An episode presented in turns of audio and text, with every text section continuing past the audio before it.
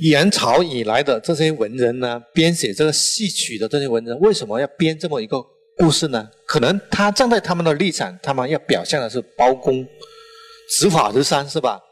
公正无私，是吧？不徇私情，是吧？但是如果我们站在我们现代人的角度来看的话，我觉得会不大对劲。一个一个一个一个法官，如果亲自连自己的侄子都可以毫不犹豫的杀掉的话，那么你说他到底是公正呢，还是不不近人情，有人味吗？所以现在有一些学者就根据这个这这些序曲。来批判中国传统的这司法制度，说这些司法制度没有，呃，不讲究这种程序上的正义，是吧？只只追求这种结结果的正义。如果有你你有这个程序争争议的话，你应该有回避制度啊，是吧？不应该让让包青天来来审他的侄子，是吧？因为他们两呃两个要回避，是吧？这样才可以避免一个呃。杀掉自己侄子的这种人伦的悲剧是吧？而且呃，没有回避的话，还有另外一个问题，就可以有可能出现这种司法上的腐败是吧？因为包公呢，他可能是大公无私，可以可以把自己的侄子斩掉。那普通人呢，一般的法官呢，那肯定要包庇自己的侄子的是吧？所以，所以法官与与这个。被告之间如果有这种亲属关系的话，是不可以想象的，是吧？所以这些学者呢，就批判这些传统的司法制度就不注意这些。其实他批判错了，因为为什么？因为这个斩包勉这个故事其实是元朝人虚构出来的，是编造捏造出来的，没有事实上不会发生有这么事情，不可能发生这样的事情，嗯。我不是说，呃，不是说，啊，包公没有这样一个侄子哈，就是包公有这样一个侄子，有一个贪污腐败的侄子，也轮不到包包拯、包拯去去审问他，为什么呢？因为宋代的时候，确切实行非常严密的这种司法回避制度，什么意思？什么意思呢？就。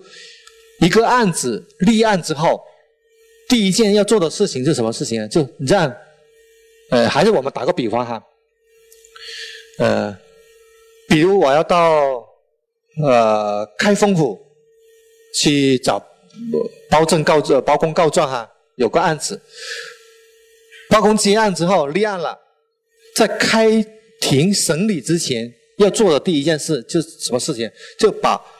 开封里面所有的法官，让他们先申报你跟这个案子的当事人有没有亲贤关系？什么叫亲贤关系？就包括亲属，或者是跟他有仇，或者有师生关系等等，叫亲贤关系。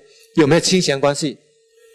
跟这个案子当事人所有的当事人什么意思？就跟包括跟被告、原告有没有？有没有亲贤关系都要通报，要都要申报，申报上来有亲贤关系的这些法官就要回避，就不能参与这个案子的审理。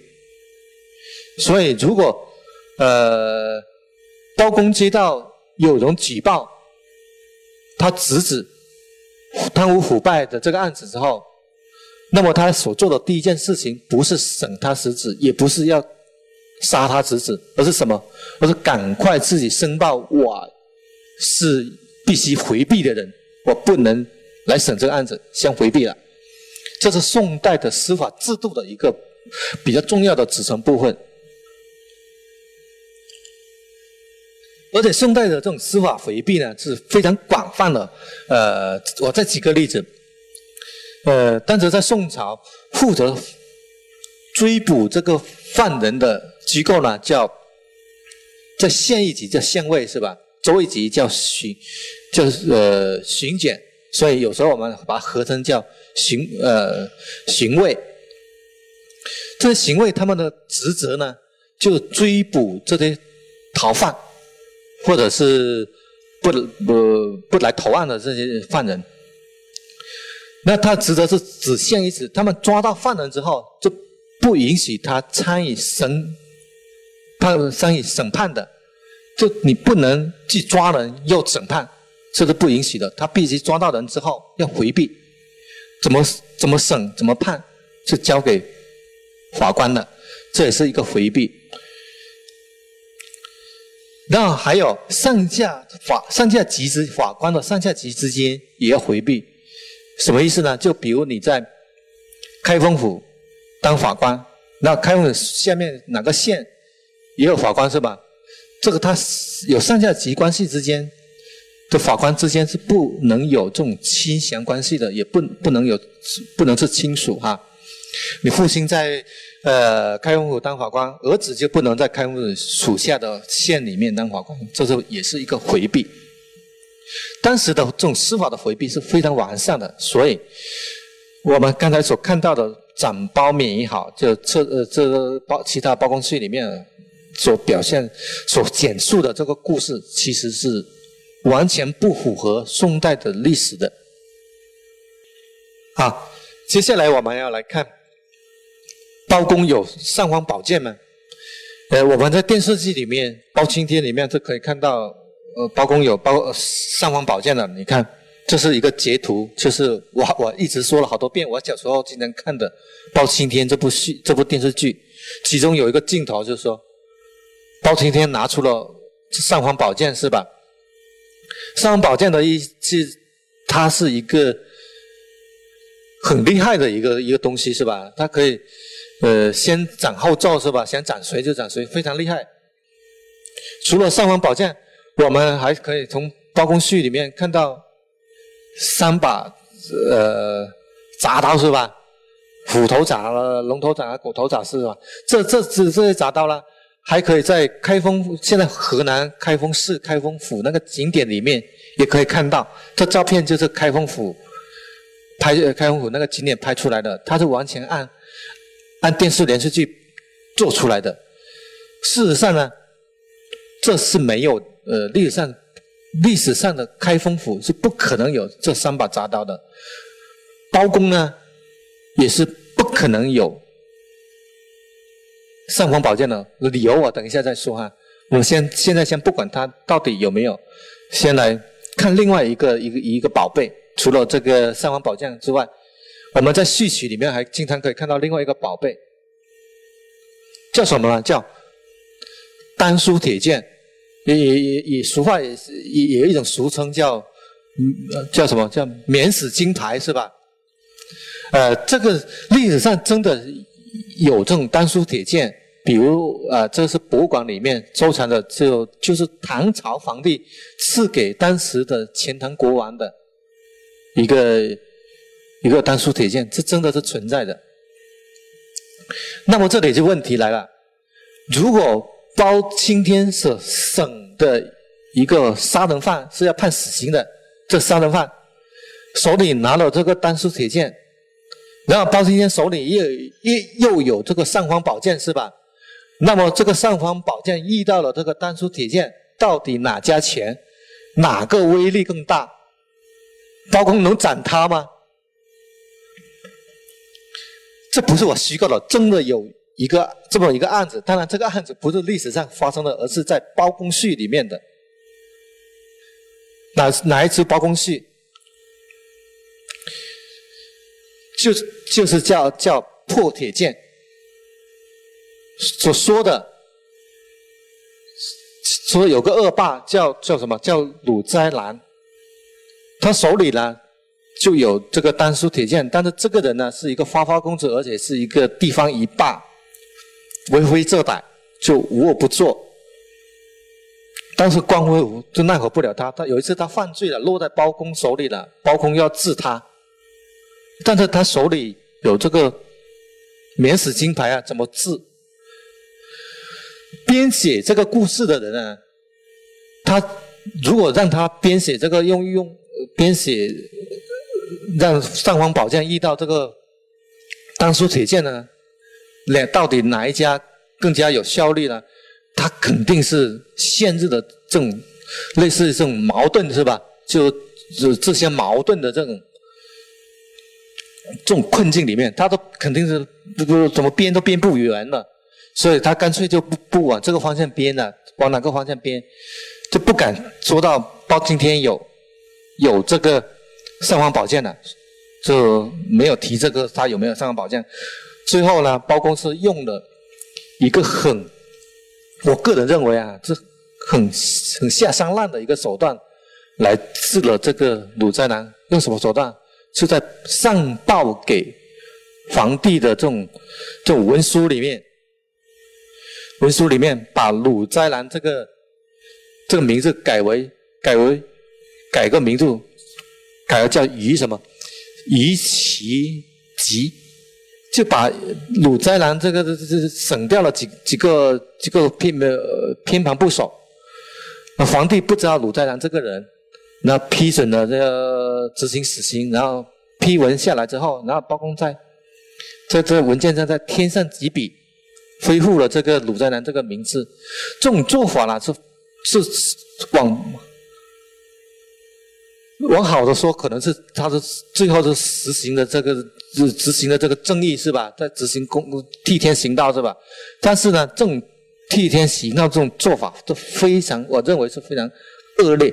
非常危险的一个法官可以弄虚作假，来来弄弄一个一个被告死刑的话，那正义这个是正义吗？这是我们想要的正义吗？如果被告是一个恶霸，那还那还还那还可以是吧？但是如果是一个被冤枉的人呢？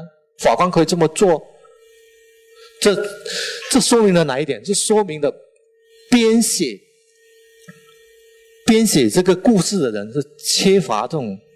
司法程序、司法程序争议的这么一种观念的，而且他们不仅自己缺乏，而且还认为宋朝人也缺乏，所以才有这种故事。其实呢，这种这种司法的这个这个这种做法呢，在宋宋代呢是不可能出现的，而且在宋代呢也不可能出现这种尚方宝剑碰到这个。呃，单丝铁剑怎么破的这种问题？为什么？因为宋代第一，它没有尚方宝剑这种制度。虽然宋代有对，呃，对一些呃出手的一些剑领有个刺宝剑的这种做法，而且这个宝剑还可以在在部队里面对哪些哪些违反纪律的这士兵。的确有有这种先斩后奏的这种权利，但是它只限于部队内部，跟这个呃民间文官之间是毫无关系的。总之，这种电视我们在电视剧里面所看到的这种尚方宝剑这种制度呢，是在宋代是没有的。那宋代也没有给大臣赐这个丹书铁券的这种。这种制度，虽然在北宋初和南宋初的时候，有对个别将领有有皇帝有赐给他们铁券的，但是，呃，这些铁券领到这些铁券的这些将领，最后因为都因为反叛自杀，呃，所以这铁券都最后都都销毁了。所以在大部分时期是，是宋朝人是是没有一个宋朝人是。持有这种单书铁券的，包括我们呃《水浒传》里面那个柴进，《水浒传》里面写写到柴进也有手里也有单书铁铁券是吧？其实这也是虚构的，柴家也是没有单书铁券的，因为没有这种没有单书铁券的制度，所以就不可能发生这个这种尚方宝剑碰到了单书铁券怎么怎么办的这个这种困境了。但是铁剑的制度最风行或者最盛行的时时候是什么时候？是明朝。明朝立国之后，就给开国的功臣，按他功绩的大小，给他赐给他这种单书铁剑，规呃上面写的清清楚楚，你可以免死几犯几次死罪可以免死，你的子孙可以免死几次。呃，这是一种特特权哈，但是非常讽刺的，讽刺的事情呢，就所有领到这些铁剑的明代的开国功臣呢，基本上都被是完全杀掉了。但是铁剑就那个免死金牌，最后也救不了他们一命。所以这个这个铁剑也是不可相信的哈。好，接下来两个问题呢，就比较呃，我个人认为还是比较有趣一点。一个就是杨志杀杀了牛二要判什么刑的？呃，前前段时间哪个地方就江苏昆山，不是发生了一个案子嘛，是吧？一个一个纹身哥挑衅一个开了宝马的纹身哥。这跟一个开摩托车的一个市民发生争执啊，大家都应该都看过视频是吧？后来就呃那个纹身哥拿刀去砍那开摩托车的司机，然后最后被刀被反而被被被夺过来，反而被砍死这个事情是吧？那个时候就网络的议论非常的非常火热，还。就把那个昆山的纹身哥比成这个羊呃牛二是吧？就有这么一个一个事情。当然，我们说的今天说的不是昆山那个案子，跟他没关系啊。我们说的是杨志你杀牛二。呃，看过小说的人都应该都知道，就杨志呢落魄的时候，在在京城里面就想把祖传的一把宝刀拿出来卖，是吧？这个时候呢，就碰到了牛二。牛二是一个泼皮，是地痞流氓。他看到宝刀，就想想要要过来，所以他说，然后他就说我要买这把宝刀。杨志就说你要买可以，那你把你掏钱吗？牛二说我没钱。呃，杨志说你没钱就不要买。牛二就说我偏要买，然后两个人就吵起来。吵起来之后，然后这个牛二他就故意把脖子伸出来说：“你牛逼，你就杀了我啊！你砍啊，你砍啊！”那这样一来，就真的最最后就就被被这个牛二一刀给他砍死了。那么砍死之后，呃，杨志应该判什么刑呢？当时开封府呢，呃，认为杨志是为民除害啊，因为这个牛二是一个大家都。非常讨厌的一个人，是一一方祸害。现在被人终于找了一个机会砍死了，可是是为民除害，所以这对杨志又比较佩服，说他是一条好汉，所以就想办法要开给他开脱。什么办法呢？用什么办法呢？就在在杨志的这种口供里面改改了。上司改了他口供，把它改成一个斗殴致死，就给他给他判了一个刺配哪里的一个呃一个刑罚，就免免除了死罪。其实小说就就是《水浒传》小说里面这么描写，其实是一个不不了解宋朝司法制度的一个表现。为什么？因为如果你要救杨志的话，你把他的口供改为斗殴致死，那是不是要救杨志，而是要害杨志？因为按宋朝的法律规定，如果斗殴死，他的呃他的他的罪行呢是减于故意杀人罪是减一等，比如故意杀杀人罪呢是要判斩刑是吧？斗殴死呢是要判绞刑，也是死刑。而且还说明，如果拿了刀斗殴，就与故意杀人是同罪的。那也杨志这里明显是用刀，用他家常宝刀杀了牛二嘛，这有刀。这里是一个司法细节，是表示了一个《水浒传》的作者是对宋朝社会不了解，才会想出了这么一个歪招。其实呢，按按杨氏杀牛二当时的情景来说，按宋代正常的司法程序走下来，一般是不会被判死刑的，不需要那些司法官去弄虚作假。之所以要想出弄虚作假，是是那样写《水浒传》作者不了解宋朝的司法制度。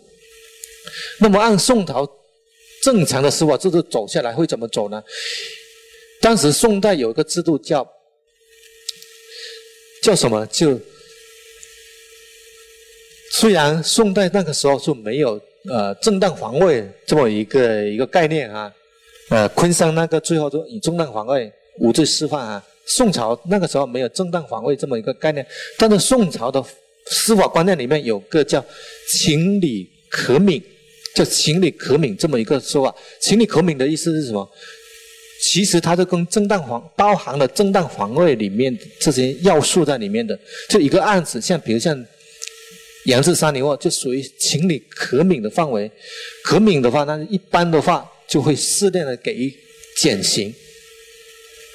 不一定是是无罪释放，但会给予减刑，比如依法按按判死刑的杀人故意杀人要判死刑，斗殴致死要判死刑。但是像严氏这种情况呢，属于情理可悯，那么就应该可以减轻他的刑罚，会给予判其他的呃或者判徒呃呃流刑啊也好呃或者是支配啊等等。一般是不会被判死刑的。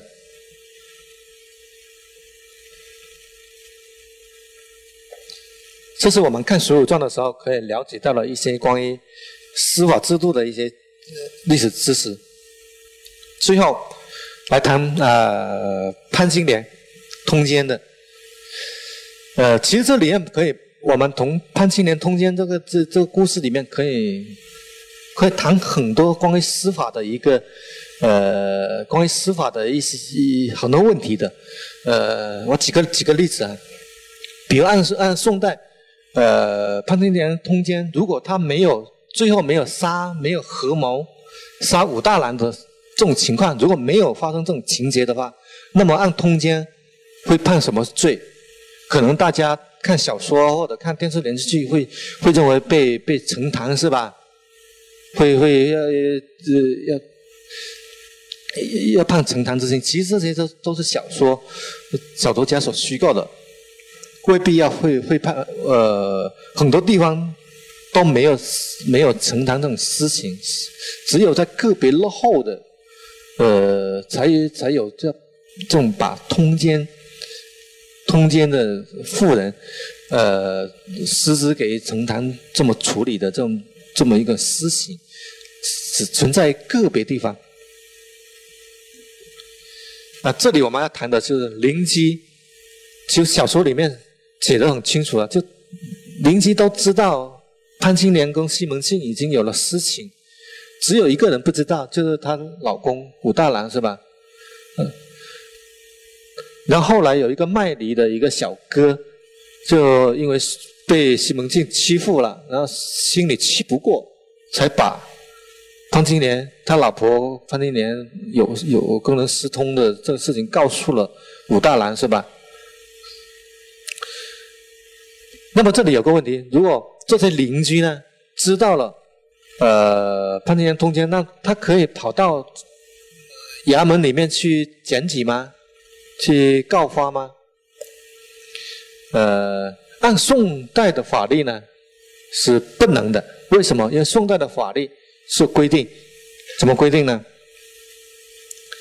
有个规定叫“奸从夫补”，它的意思是什么？是一个就妇女跟别人通有奸情的，到底要不要？法官倒不要受理，就以她丈夫的意见为准。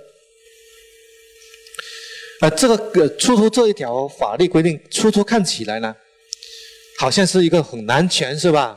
这不不，嗯，这妇女歧歧视妇女是吧？呃，强调的是丈夫的权益是吧？当然，的确有这样的内涵在里面哈，有这样的色彩，这这这一点不能否认。但是它最重要的还有一个正面的一个功能，什么功能？就防止了一妇女被别人就第三方就跟他毫无关系的第三方诬告，或者是。不管是诬告也好，还是实告也好，这种被诬告的这种可能，呃，其实大家想一想就知道。比如你你你你看到一个邻居一个妇女看他不顺眼，就跑到衙门去检举他跟别人有有私情，呃，如果如果没有这条法律的话，你就可以这么做是吧？完了。就就法官来查，就到底最后查无实证，也可以把他弄出他的败坏他的名声，是吧？所以是如果没有这一条法律的话，那那么就会发生这种诬告啊，就妇就女性的这种权利啊，就是反而受不到保护。有了这一条立法呢，从某个角度来说，反而是保护了这些女性的权利，就使得她免受第三方、免受无关的人控告他跟别人私通，就别人就没有没有授权，没有这种诉讼的权利去控告跟你没关系的人，跟别人有没有私情。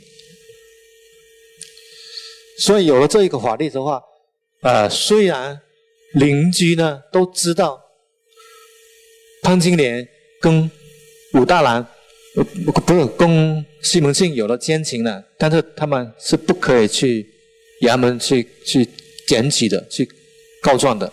你去告状呢，去检举的，啊，按法按法啊，衙门也是不能立案、不能受理的。这是一个。潘金莲故事里面是包含了一个法法律知识哈，历史法律知识。